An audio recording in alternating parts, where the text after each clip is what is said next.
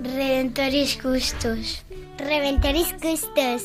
Redentore Cuto. Redentoris Custos.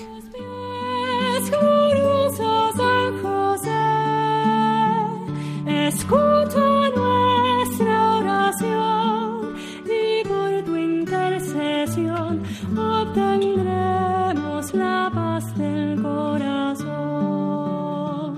Comienza Redemptoris Custos, dirigido por el Padre Leocadio Posada. En Nazaret, glorioso San José, cuidaste al niño Jesús, pues por tu gran virtud fuiste digno custodio de la luz. Del Evangelio según San Mateo. José, hijo de David, no temas recibir a María, tu esposa, pues lo concebido en ella es obra del Espíritu Santo. Dará a luz un hijo, y le pondrás por nombre Jesús, porque él salvará a su pueblo de sus pecados.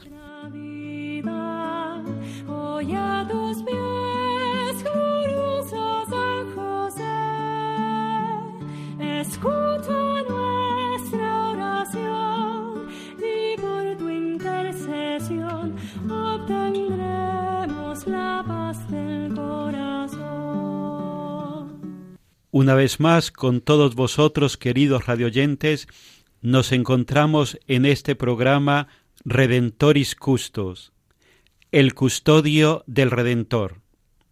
Estamos con todos vosotros, Matilde Olivera, Francisco Fernández, Sofía Cohen, quien les está hablando el Padre Leocadio Posada. Es una alegría muy grande para todos nosotros estar en este momento ayudándonos, adentrándonos y conociendo cada vez más a la persona de San José. Como todos vosotros ya sabéis, estamos en el año josefino. El día 8 de diciembre del 2020, el padre, el Papa Francisco declaró este año como el año dedicado a San José.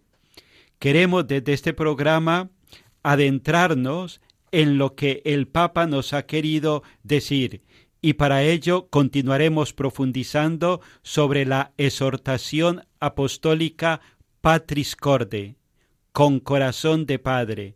Ese corazón de Padre lleno de ternura, de misericordia, de paz, de fortaleza, con el cual se vivió San José y que el Papa Francisco en su carta nos invita a que la profundicemos y que desde ahí lo vayamos conociendo cada vez más y que Él nos lleve a Jesús y nos lleve a María.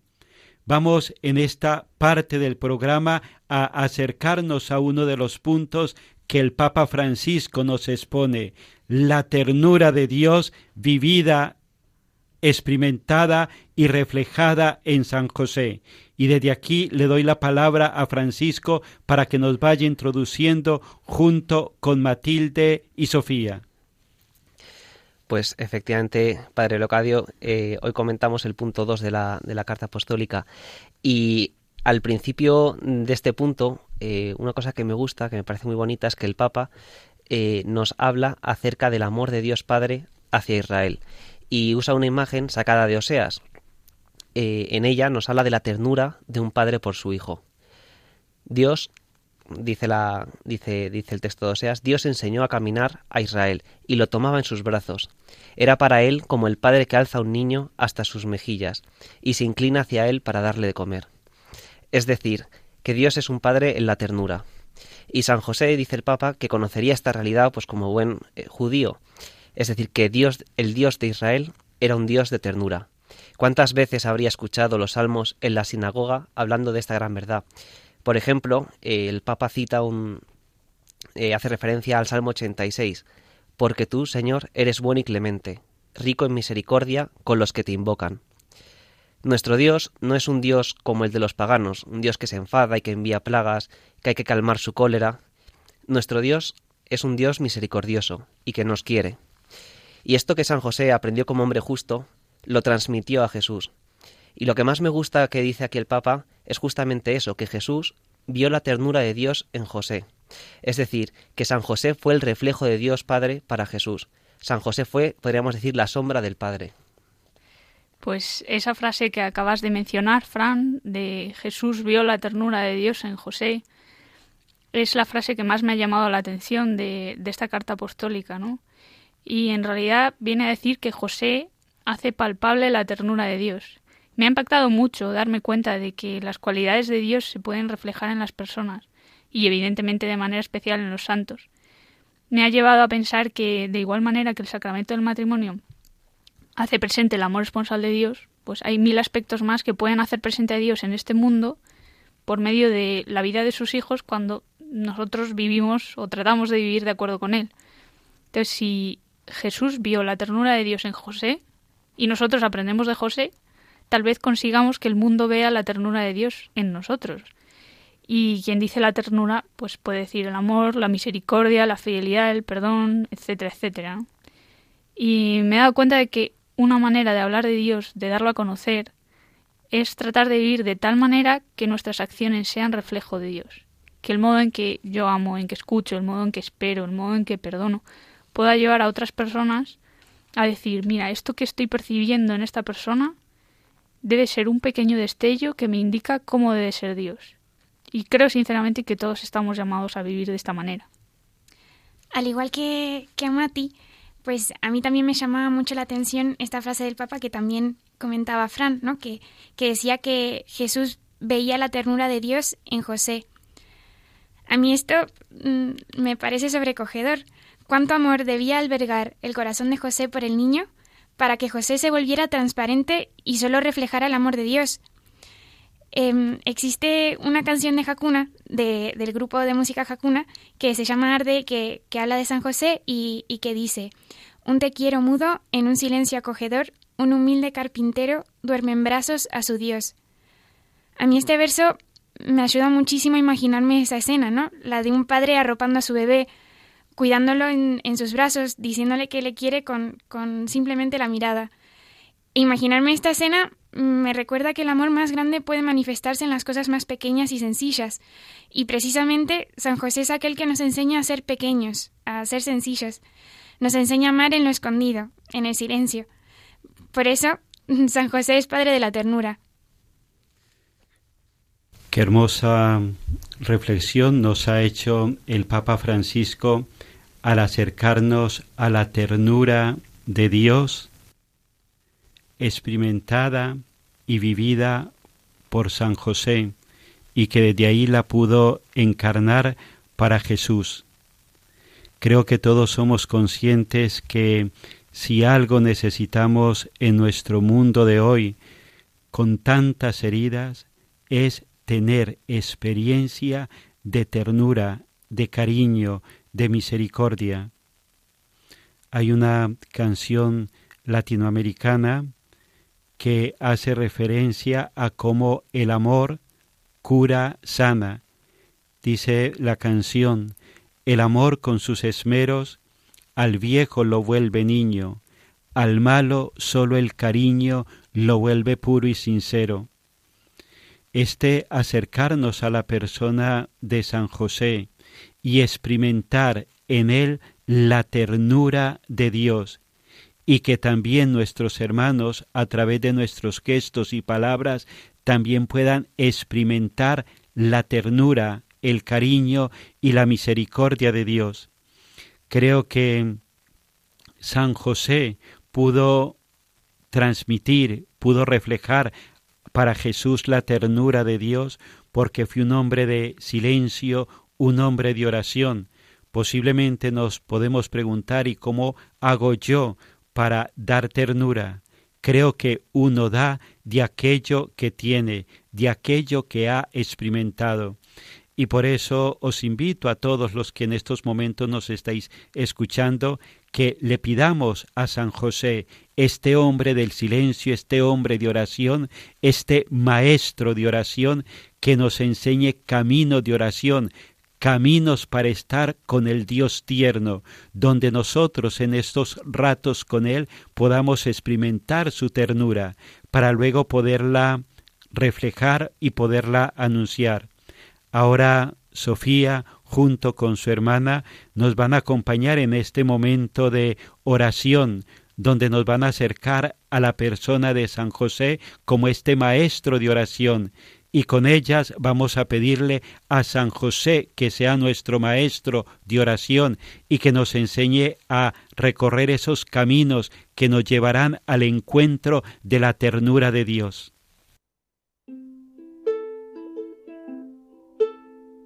Quien no hallare maestro que le enseñe oración, quien tome por maestro San José y el camino no errará.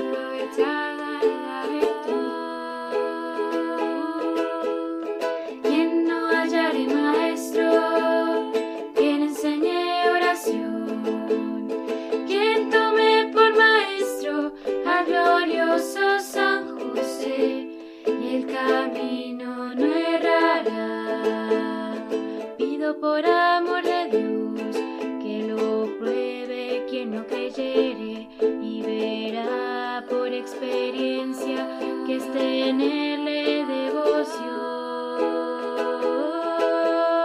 Quien no hallare maestro que le enseñe oración, quien tome por maestro al glorioso San José y el camino no errará.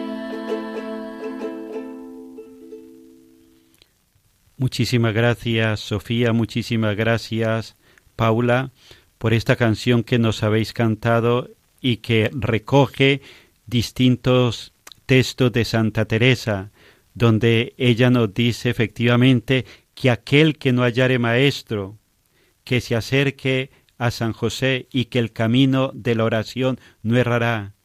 Ella que dice que no ha visto persona que de veras le sea devota, que no la vea más aprovechada en la virtud. Pues muchísimas gracias por esta invitación que con Santa Teresa nos habéis hecho a este recibir a San José como el gran maestro de oración, como el hombre de la ternura. Pues vamos a continuar en esta segunda parte del programa. Recordad que estamos con todos vosotros, Sofía Cohen, Matilde Olivera, Francisco Fernández y el padre Leocadio Posada. Continuemos en esta parte del programa profundizando sobre la persona de San José, este hombre que supo ser para Jesús la ternura de la misericordia de Dios, la ternura del Padre para Jesucristo. Y vamos en esta parte del programa a pedirle también a San José que nos haga estos hombres y mujeres de ternura para el hombre del siglo XXI. Y recordemos aquello también que nos decía el Papa Francisco, que la ternura no es cuestión de débiles, que la ternura es cuestión de hombres y mujeres fuertes, hombres y mujeres valientes que no temen expresar con gestos pequeños y grandes lo que es un amor sincero. Desde aquí le damos la palabra a Frank. Bueno, en este segundo punto hay una idea que también me gusta, que me gusta mucho. Eh, aunque el demonio sea el padre de la mentira, el Papa nos habla de una verdad entre comillas que puede a veces decirnos, y es que nos hace mirar nuestra fragilidad con juicio negativo. Es decir, que el demonio nos muestra nuestros pecados, nuestras debilidades, nuestras flaquezas, y todo ello puede ser verdad, es cierto que hacemos muchas cosas mal. Y esto a veces nos puede llevar a desesperar, pensando que nunca cambiaremos, o puede desanimarnos para emprender obras buenas, pensando que no son para alguien como nosotros. Pero hay que tener en cuenta que el demonio es mentiroso, y lo que nos dice es, es, es una verdad a medias, porque nos muestra nuestras debilidades, pero no nos habla de cómo es Dios, de la ternura de Dios. El Papa en la carta nos muestra eh, la verdad que viene de Dios, que la verdad que viene de Dios no condena, sino que nos acoge, nos abraza y nos perdona. Dice que sólo la ternura nos salvará de la obra del acusador, y por ello recuerda lo importante que es encontrarnos con la misericordia de Dios y en particular dentro del sacramento de la confesión, eh, donde Dios en este sacramento se nos presenta como el Padre misericordioso de la parábola, que viene a nuestro encuentro, nos devuelve la dignidad, nos pone nuevamente en pie y celebra con nosotros, porque mi hijo estaba muerto y ha vuelto a la vida, estaba perdido y ha sido encontrado. A mí todas estas reflexiones me, hacían pensar que realmente el papel de la ternura es muy importante, es clave, para poder aceptar nuestra propia debilidad y aceptar la de los demás. Porque cuando aceptamos esa debilidad es lo que nos hace entender que Dios puede actuar precisamente a través de ella, ¿no? que Dios cuenta con nuestra debilidad. Y el Papa en la, en la carta cita eh, la segunda carta a los Corintios, que dice, Te basta mi gracia, porque mi poder se manifiesta plenamente en la debilidad. Eso significa que debemos asumirla, asumir esa debilidad, en nosotros mismos y en otros. Y el modo de conseguirlo es adquiriendo una mirada llena de ternura, si nos bloqueamos pensando que nuestro pecado es tan grande y que Dios ya no puede hacer nada, entonces es cuando habremos caído en la trampa, ¿no? Que es lo que decía antes Fran. Y esto sucede cuando miramos nuestra debilidad con dureza, que es lo contrario de la ternura, que es lo que estábamos viendo antes en San José. Siguiendo el hilo de Mati y también recogiendo un poco lo que, lo que antes hablaba Fran, eh, pues el Papa hace una distinción muy, muy interesante, ¿no? Que Mientras que el maligno hace que miremos nuestra fragilidad con un juicio negativo, el espíritu, mm, por el contrario, la saca a la luz con ternura. Y luego el Papa también añade que la ternura es el mejor modo para tocar lo que es frágil en nosotros. Otras veces, cuando el Papa Francisco ha hablado sobre la ternura, eh, explicaba que, en la teología de la ternura eh, había dos contenidos principales, ¿no? la belleza de sentirse amados por Dios y la belleza de amar en nombre de Dios. Y bueno, José también tuvo sus miedos, y el ángel le dijo, no temas. José también vivió sus angustias, y sin embargo, él dejó actuar a Dios y se fió de él a pesar de esas cosas. Tuvo fe en que Dios podía actuar a pesar de todo, y se miró a sí mismo con ternura, miró a María con ternura, y miró a Jesús con ternura y bueno, que nosotros también aprendamos de José a mirar con ternura.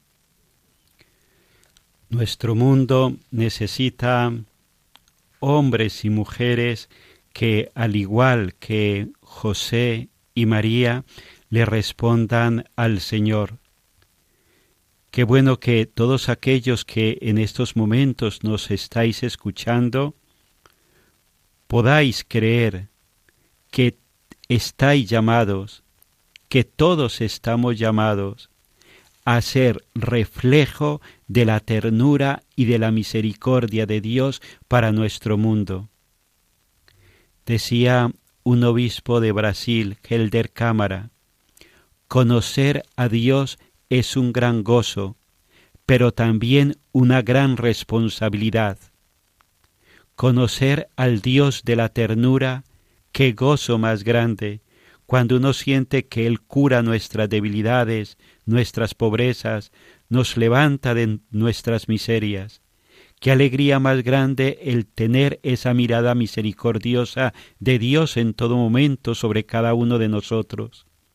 Pero también qué gran responsabilidad, porque el experimentar la ternura de Dios me hace responsable de que esa misma ternura llegue a cantidad de hombres y mujeres que sufren porque no se sienten amados. Que el habernos acercado a este segundo punto de la exhortación Patris Corde, con corazón de Padre, nos lleve a cada uno de nosotros, con la ayuda de nuestra Madre la Virgen María y de San José, a hacernos responsables de que el amor de Dios, que la ternura de Dios sea experimentada a través de nuestros gestos y palabras. San José la experimentó y por eso la pudo encarnar para Jesús, para María y para toda la Iglesia. Pues desde aquí, queridos radioyentes, vamos a ir concluyendo el programa con las letanías de los niños y también con la oración del Papa Francisco hecha para este año de San José. Pues a ellos les pedimos que nos ayuden a vivir este año tan concreto siendo reflejo de la ternura de Dios. Ilustre descendiente de David, ruega por nosotros. Luz de los patriarcas, ruega por nosotros. Modelo de los trabajadores, ruega por nosotros. Esposo de la Madre de Dios, ruega por nosotros. Salve, custodio del Redentor y esposo de la Virgen María. A ti Dios confió a su Hijo. En ti María depositó su confianza. Contigo Cristo se forjó como hombre. Oh bienaventurado José, muéstrate, Padre, también a nosotros, y guíanos en el camino de la vida. Concédenos gracia, misericordia y valentía, y defiéndenos de todo mal. Amén. Pues desde aquí nos despedimos de todos vosotros, queridos radioyentes. Recordad que hemos estado aquí en este programa Matilde Olivera, Francisco Fernández, Sofía Cohen y el padre Leocadio Posada. Os animamos una vez más a que escribáis a nuestro correo custos y que desde aquí nos ayudemos los unos a los otros en este profundizar, en este año dedicado a San José. Os animo a que no dejemos pasar esta gracia. Es una verdadera gracia la que Dios nos ha concedido a través del Papa Francisco en este año. Que sea un año donde podamos conocerlo a Él, Posiblemente San José es muy desconocido en nuestra iglesia por muchísimos cristianos. Y puede ser que aquellos que en estos momentos nos estéis escuchando sintáis también como esa ese vacío de San José en vuestra vida de fe, pues que este año junto con la iglesia nos podamos acercar a él, el patrono de la iglesia universal, nuestro patrono, somos la iglesia de Jesucristo. El que cuidó a Jesús y a María nos cuida a cada uno de nosotros, pues no dejemos aprovechar esta gracia para conocer aquel que nos acompañe en nuestro peregrinar aquí en la tierra hasta que lleguemos a disfrutar eternamente de la ternura de Dios. Hasta el próximo programa os encomendamos en nuestras oraciones y que por la intercesión de San José el Señor nos conceda a todos nosotros muchísimas bendiciones espirituales y materiales de una forma muy especial en este año dedicado a San José.